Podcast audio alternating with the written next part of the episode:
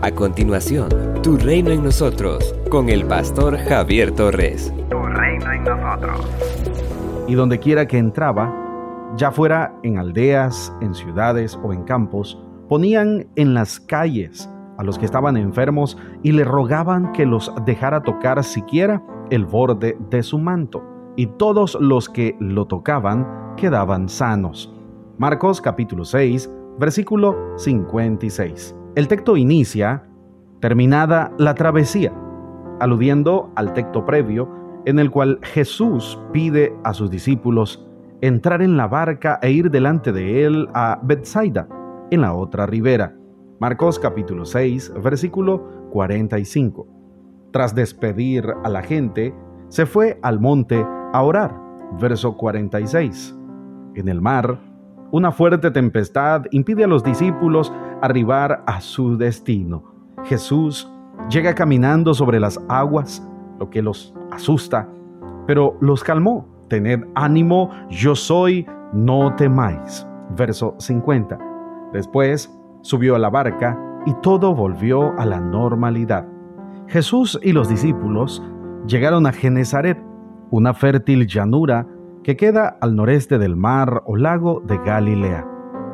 Sinered en el Antiguo Testamento, de acuerdo a Números capítulo 34, verso 11, y el lago de Genezaret, de acuerdo al Evangelio de Lucas capítulo 5, verso 1, y mar de Tiberias, Evangelio de Juan capítulo 6, verso 1, en el Nuevo Testamento, nos permiten contemplar la proeza y la grandeza de nuestro Dios. La gente, al enterarse de que Jesús está allí, aprovecha la ocasión para poner ante Él a todos los enfermos, quienes confían en que tan solo tocando el borde de su manto se sanarán. Así también pensó una mujer que llevaba 12 años padeciendo flujo de sangre y efectivamente, al tocar el manto de Jesús, quedó sana.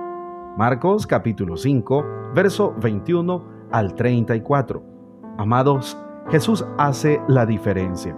Cuando Él pasa, siempre algo sucede. El evangelista dice, y todos los que lo tocaban quedaban sanos. Esto nos recuerda un episodio triste en la vida de los israelitas mientras iban hacia Canaán. Por su rebeldía, Dios Padre permitió que unas serpientes venenosas los mordieran y los mataran.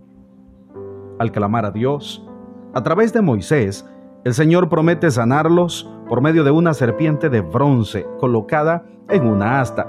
Todo el que era mordido por una serpiente y volvía su mirada hacia la serpiente de bronce quedaba curado. Números capítulo 21, versos 8 y 9. En Éxodo capítulo 15, verso 26, el Señor se presenta como el sanador de su pueblo y el que perdona los pecados y otorga plena salvación.